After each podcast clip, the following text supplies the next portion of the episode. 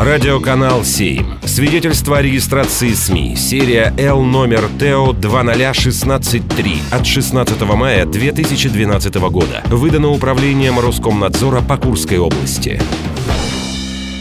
Авторские новости.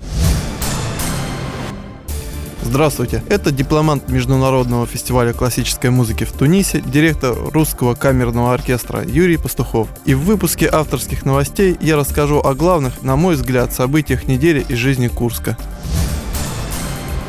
Началась регистрация участников Бессмертного полка. На сайте Центра историко-культурного наследия нужно указать свое имя и имя ветерана, чье фото будет на штендере. Я считаю, что это прекрасная акция, участвую в ней каждый год.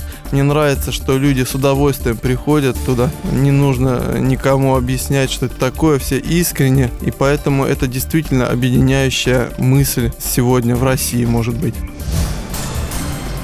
Коллекцию краеведческого музея пополнили уникальные монеты времен правления императрицы Анны Иоанновны, Николая I и Николая II. Таможенники их изъяли у гражданина Украины. На самом деле радостно, что наш краеведческий музей пополняется новыми какими-то экспонатами. Хотелось бы, чтобы это было чаще и больше, и чтобы они пополнялись все-таки не из-за таких грустных событий.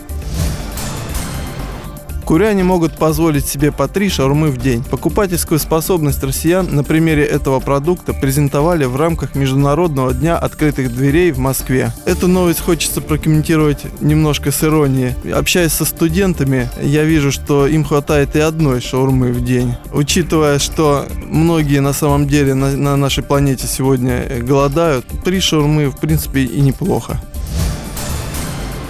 Баскетболистки «Динамо» стали чемпионками Евролиги. В финале курская команда переиграла турецкий Фенербахче. Очень радостно, что в Курске сегодня появилась новая звезда. Нам есть чем гордиться в спорте. Надеюсь, что и в других видах спорта мы также будем блистать на арене России и мира. Такой мне запомнилась неделя в Курске. Она была наполнена событиями и была хорошей. Это был дипломант Международного фестиваля классической музыки в Тунисе, директор русского камерного оркестра Юрий Пастухов.